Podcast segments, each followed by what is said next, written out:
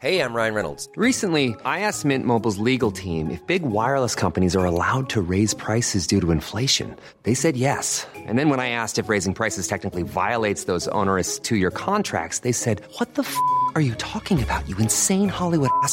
So to recap, we're cutting the price of Mint Unlimited from $30 a month to just $15 a month. Give it a try at mintmobile.com slash switch. $45 up front for three months plus taxes and fees. Promo rate for new customers for limited time. Unlimited more than 40 gigabytes per month. Slows. Full terms at mintmobile.com. Me van a acompañar eh, pues dos grandes expertos eh, que lo explican todo a la perfección y con la claridad que merecen las circunstancias y además es que son de sobra conocidos por todos ustedes. Don Juan Ramón Rayo, ¿qué tal? Muy buenas tardes. ¿Qué tal? Buenas tardes. Don Domingo Soriano, muy buenas tardes.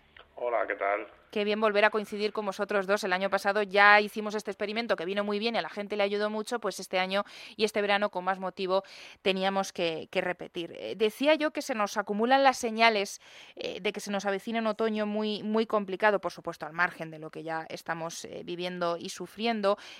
por ir a lo más actual, luego os preguntaré por el aviso que ha lanzado hoy, hoy Funcas, pero yo quería comenzar con el viaje que ha realizado hoy el primer ministro italiano Mario Draghi a Argel. Porque el miércoles, el miércoles este miércoles será cuando eh, Draghi comparezca ante el Parlamento y sepamos realmente cuál va a ser eh, su futuro político, pero antes ha querido realizar este viaje que estaba pendiente para blindar las relaciones con Argelia y blindar un contrato eh, de gas con, con el país argelino un contrato que mm, le deja en una posición muy privilegiada a, Italia, pero que yo no sé, Rayo, voy a empezar eh, contigo.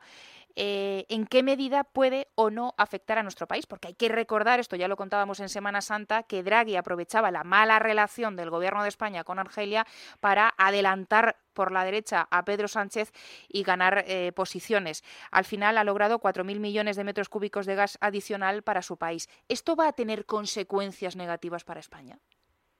Bueno, es que mm, estamos escuchando en los últimos días, en las últimas semanas, que se viene un otoño y sobre todo un invierno complicado porque tal vez eh, Putin, probablemente Putin, como represalia a las represalias que hemos adoptado nosotros por su invasión de Ucrania, pues quizá cierre el grifo del gas y eso eh, pueda provocar una, escasez de gas en, Europa que afecte de manera muy, muy clara a países muy dependientes de ese gas como Alemania, pero también de rebote a otros países como España. Y precisamente por eso, durante los últimos días estamos escuchando pues, a muchos políticos que nos están diciendo que hemos de cambiar nuestros hábitos de consumo, que hemos de adaptarnos a este nuevo entorno de escasez, eh, porque bueno, esto es una maldición sobrevenida, un, acto divino o diabólico de Putin cortando el gas y, no nos queda otra que adaptarnos. Y hombre, eh, que Putin cierre el gas ciertamente es una decisión que toma Putin y frente a la que poco podemos hacer. Eh, ahora, eh, esta situación de extrema dependencia del gas ruso en el conjunto de Europa eh, no viene de ahora, es consecuencia de una serie de decisiones políticas que se han ido tomando durante los últimos 30 años y como consecuencia de esas decisiones políticas equivocadas, por ejemplo, arrinconar a la nuclear, por ejemplo, desincentivar la exploración y la explotación de las reservas de gas que puede haber en Europa a través del fracking. Como consecuencia de todo esto, pues claro, ahora dependemos de Rusia y si Rusia nos cierra el grifo, pues no nos queda otra que racionar el gas. Pero es que, insisto, lo que nos ha llevado a esta situación de dependencia y de mm, subordinación ante, ante Rusia son las políticas energéticas de Europa. Y no contento con, con esto, con este desastre de gestión de política energética, en el caso de España, que hasta cierto punto teníamos una situación algo ventajosa porque nuestro eh, proveedor de gas no es Rusia, sino Argelia. Obviamente, si Putin cierra el gas nos va a afectar, pero no nos afectaría directamente. Pues no contentos con esto, va Pedro Sánchez y hace unos meses se enemista políticamente con nuestro principal proveedor de, eh, gas, que es Argelia. Y, por tanto, este es un nuevo hecho dentro de la política exterior energética, si lo queremos llamar así, que no es imputable a la responsabilidad de los españoles. Quien le ha pegado una patada en la espinilla a Argelia no han sido los españoles, ha sido el gobierno de Pedro Sánchez. Y claro, en ese contexto donde nosotros le estamos pegando un tortazo a nuestro eh, proveedor de gas. ¿Qué sucede? Pues que otros, ejemplo Mario Draghi, han estado alerta y han visto una oportunidad para que la demanda extra de gas que va a necesitar Italia, que ya está necesitando Italia para incrementar sus reservas y que va a necesitar en otoño y en invierno, pues eh, cerrarla con este proveedor que a nosotros nos va a vender menos o no nos va a vender mucho más de lo que nos está vendiendo y que está redirigiendo o va a redirigir sus flujos de gas a Italia, que además se puede convertir en el intermediario que canaliza el gas desde Argelia hacia el resto de, Europa. Por tanto, sí, claro que no es que nos perjudique Draghi, es que nos hemos perjudicado a nosotros mismos enemistándonos con Argelia. Draghi simplemente ha estado ahí muy hábilmente y ha eh, cazado o ha pescado en las oportunidades que nosotros le hemos generado.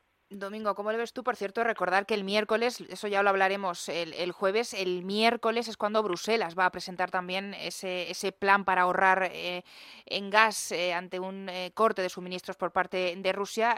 Conocemos ya el borrador, pero será el miércoles cuando conozcamos todos los detalles. Domingo. Sí, a ver, lo ha dicho Juan Ramón.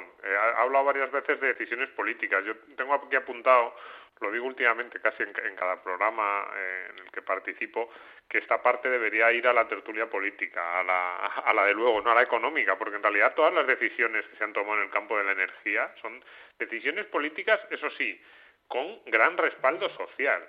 Es decir, es, eh, la política energética en España, tiene, eh, más o menos la ha descrito, la ha descrito bastante bien Juan Ramón, pero yo, yo añadiría una cosa, que es que cada una de esas decisiones ha sido apoyada de forma mm, casi, mm, bueno, me iba a decir que es de los, de los temas en los que hay más eh, apoyo, o, los que ha habido más consenso, esto que se dice ahora tanto que se busca, ¿no? Pues, pues si hay, si hay una política de Estado que se ha seguido de forma eh, coordinada entre diferentes gobiernos, que ha, habido consenso entre el gobierno del PP y el gobierno del PSOE y entre las oposiciones del PP y del PSOE cuando eh, no les tocaba a ellos gobernar, en la que la sociedad civil se ha sumado, o sea, todas esas cosas que nos dicen que son maravillosas y que deberían guiar, pues también, pues no sé, la política educativa, la política, eh, pues el, sector judicial o otro tipo de, o los otro tipo de servicios públicos, pues si ha habido algo en la que se ha cumplido eso,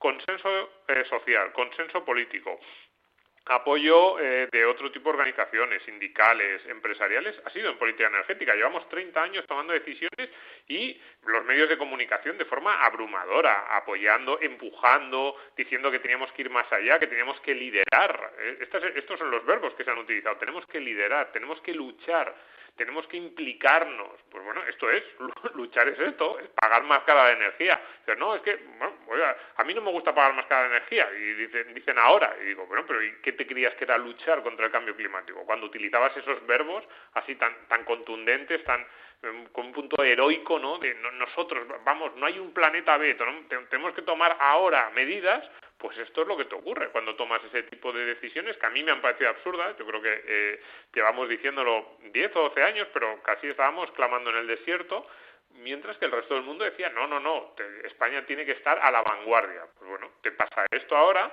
y, y por una parte, mm, estar a la vanguardia es eso, no tienes eh, alternativas, pero por otra parte, si eres consecuente, esa lucha si tú, si tú crees que es tan, tan decisivo esa, esa, ese reto que has planteado contra, contra el cambio climático, si crees que es una emergencia, que es lo que nos han dicho, es una emergencia, eh, hay que darle una prioridad absoluta, bueno, pues ahora lo que tenemos que hacer es cuando el miércoles la Comisión Europea nos diga que vamos a tener que dejar de eh, poner la calefacción a lo mejor a determinadas horas, que ahora vamos a tener que tomar restricciones en los medios de transporte, deberíamos This podcast is brought to you by eHarmony, the dating app to find someone you can be yourself with. Why doesn't eHarmony allow copy and paste in first messages? Because you are unique, and your conversations should reflect that. eHarmony wants you to find someone who will get you. How are you going to know who gets you? If people send you the same generic conversation starters, they message everyone else. Conversations that actually help you get to know each other. Imagine that. Get who gets you on eHarmony. Sign up today. There's never been a faster or easier way to start your weight loss journey than with PlushCare PlushCare accepts most insurance plans and gives you online access to board-certified physicians who can prescribe FDA-approved weight loss medications like Wigovi and Zepbound for those who qualify.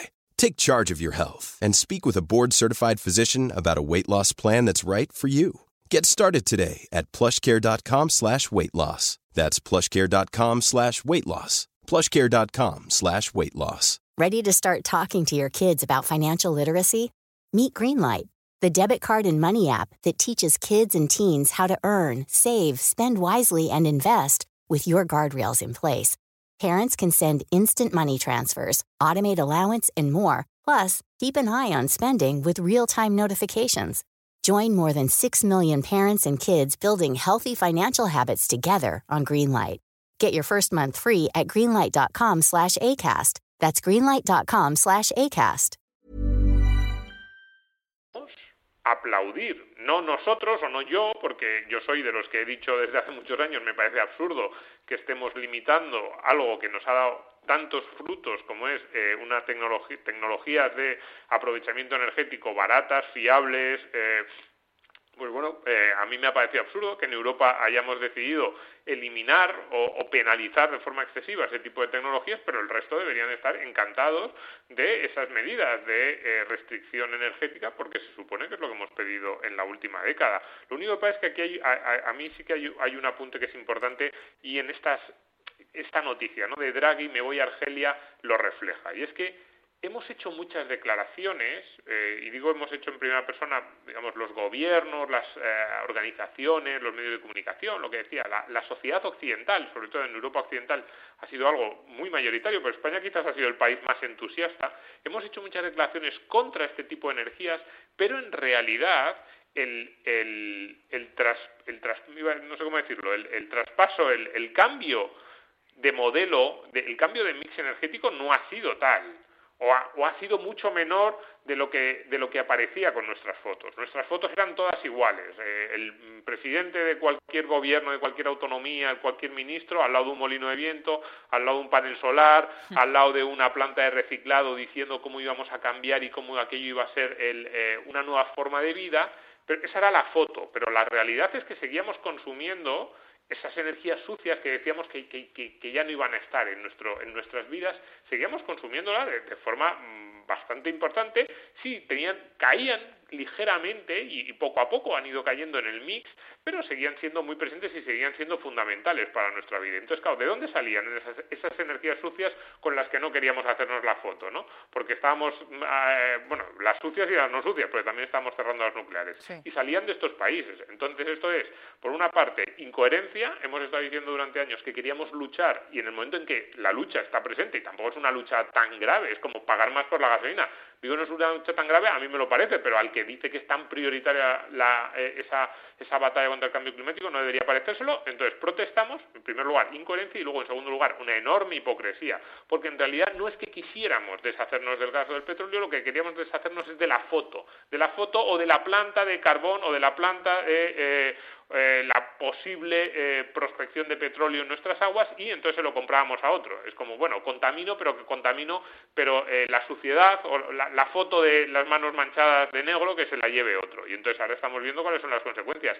Que esos otros además no son fiables. Ya no solo es que estén estén fuera con todos los peligros que eso tiene, sino que además no son fiables. Bueno, pues apechuguemos con lo que hemos decidido casi como sociedad. Nuestros políticos han ayudado mucho, pero es que esto ha sido algo conjunto. Eh, vamos, sí, Rayo. Un, par de comentarios sobre esto. Es verdad que la sociedad lo ha, lo ha aplaudido e incluso estaba orgullosa de todo esto, pero también es cierto que los políticos le han ocultado deliberadamente a la sociedad cuáles eran los costes de estas, de estas políticas. Es decir, que cuando se plantea el debate público, em, no, no, no, hay que trasladar buena información o información completa a los ciudadanos para que se puedan formar un juicio. Y claro, aquí solo se nos ha vendido el lado bueno y no y se nos ha dicho que no había coste de oportunidad, que esto, pues bueno, eh, estábamos usando eh, combustibles fósiles casi por capricho o por intereses de las petroleras, pero que en realidad ya podíamos dar el salto a un nuevo modelo energético que nos permitiera mantener los estándares de vida que teníamos consumiendo combustibles fósiles, pero sin contaminar. Entonces, claro, si el debate lo planteas en esos términos, pues ¿quién va a decir que no? Incluso nosotros mismos, si esa fuera la realidad, diríamos, venga, ya, que, que cambiemos el modelo energético, ¿no?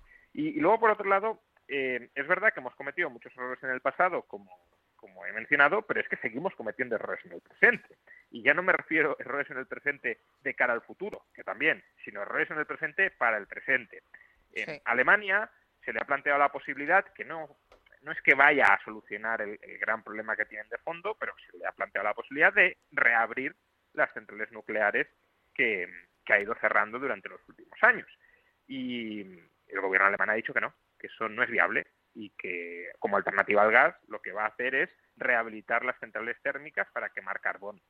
¿Qué sucede? Que mientras el gobierno alemán estaba diciendo que esto no es viable, que esto no es posible, Japón ha anunciado que va a poner en marcha nuevo, nueve reactores nucleares que se habían, eh, cuyas operaciones se habían suspendido a raíz del accidente de Fukushima. Es decir, lo que no se puede en Alemania sí se puede en Japón, que sí, que reactivar una central nuclear es muy cara, pero todo apunta, o parece más bien, que en la negativa del gobierno alemán a reabrir las nucleares pesa más el componente ideológico, el amor propio de nosotros habíamos cerrado las nucleares y ahora no vamos a reconocer que nos hemos equivocado antes que buscar una solución eficaz al problema que ellos mismos han generado y en el que nos. Menos mal que tenemos dos días a la semana porque, claro, se nos quedan todos los temas pendientes en el aire y, bueno, el miércoles volveremos a, tratar los asuntos que no hemos podido hablar hoy. Pero por ir muy rápido, un último apunto, por ir al dato del día, ¿no? que es el que ha dado la Fundación de las Cajas de, Ahorros, eh, Funcas, que ha alertado Rayo Domingo de, de, una fuerte desaceleración después del verano y no descarta, para los que hablan de alarmismo, bueno, pues no descarta la recesión con un cuarto trimestre de este año de crecimiento cero. Lo que dice Funcas es que, eh, que sí, que los ingresos turísticos alcanzarán el nivel prepandemia, pero claro, advierte de la pérdida de capacidad de compra de los consumidores. Brevemente una valoración. Domingo.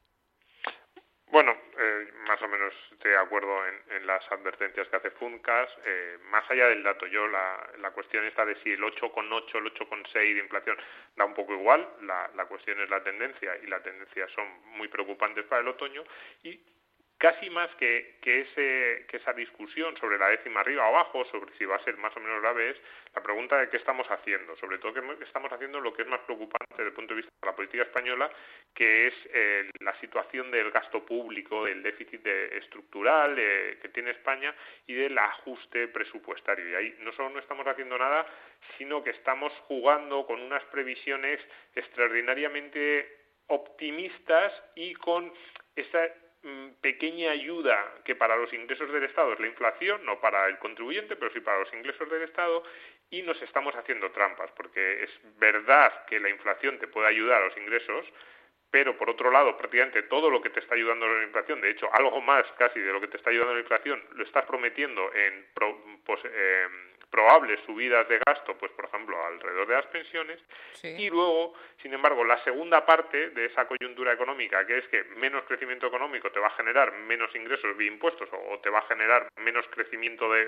por, la, por la parte de la actividad económica, no se está teniendo en cuenta por parte del gobierno y te va a generar más gasto, eh, más el, gasto clásico de eh, una coyuntura de eh, menor crecimiento, es decir, pues más gasto en prestaciones por desempleo o en otro tipo de prestaciones y ayudas ayudas públicas. Entonces, el conjunto es que el gobierno, en lo que le viene bien, en lo que le sale bien, que es ganar más, tener más ingresos por la inflación, ya ha prometido que se lo va a gastar, y en lo que lo viene mal, que es menos ingresos por crecimiento económico y más gasto, pues eh, gasto coyuntural asociado a, a, ese mal, malos datos, mala situación del ciclo económico, eh, directamente no está haciendo nada, con lo cual ahí es un segundo motivo de preocupación. Yo creo que va a ser un final de año con muchos sustos desde el punto de vista del equilibrio presupuestario. Rayo. Bueno, yo diría que el escenario que tenemos ante nosotros es o más inflación o una recesión fuerte. Y, por tanto, no, es un escenario especialmente tranquilizador.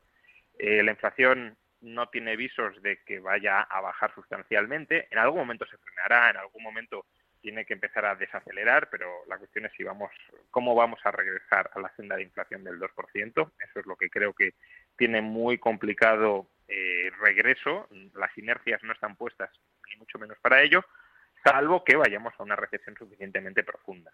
Y, por tanto, eh, o, morimos de una cosa o morimos de la otra, para entendernos. Y ese es el verano, invierno, primavera, incluso verano de 2023 que nos espera. Bueno, pues lo hemos dejado en todo lo alto, pero es que, claro, eh, los datos hablan por sí solos, no es cosa nuestra, nosotros no solamente nos limitamos a, a, interpretarlos. Juan Ramón Rayo, profesor de la Universidad Francisco Marroquín, muchísimas gracias. El miércoles nueva cita.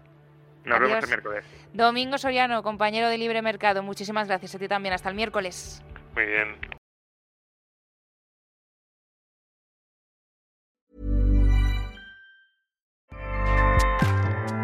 ACAST powers the world's best podcasts. Here's a show that we recommend. The Real Housewives is a guilty pleasure for most, but if you're looking to not feel guilty about that pleasure, tune in to Everything Iconic with me, Danny Pellegrino, where I break down all the messy moments and behind the scenes antics of Bravo's popular franchise. And on Everything Iconic, I also interview celebrity guests like Kelly Ripa, Kiki Palmer, Drew Barrymore, Cameron Diaz, and more about their guilty pleasures, their past work, and so much more. So if you're pop culture obsessed and find yourself watching way too much reality TV like me, tune in to Everything Iconic with Danny Pellegrino wherever you listen to podcasts. ACAST helps creators launch, grow, and monetize their podcasts everywhere. ACAST.com.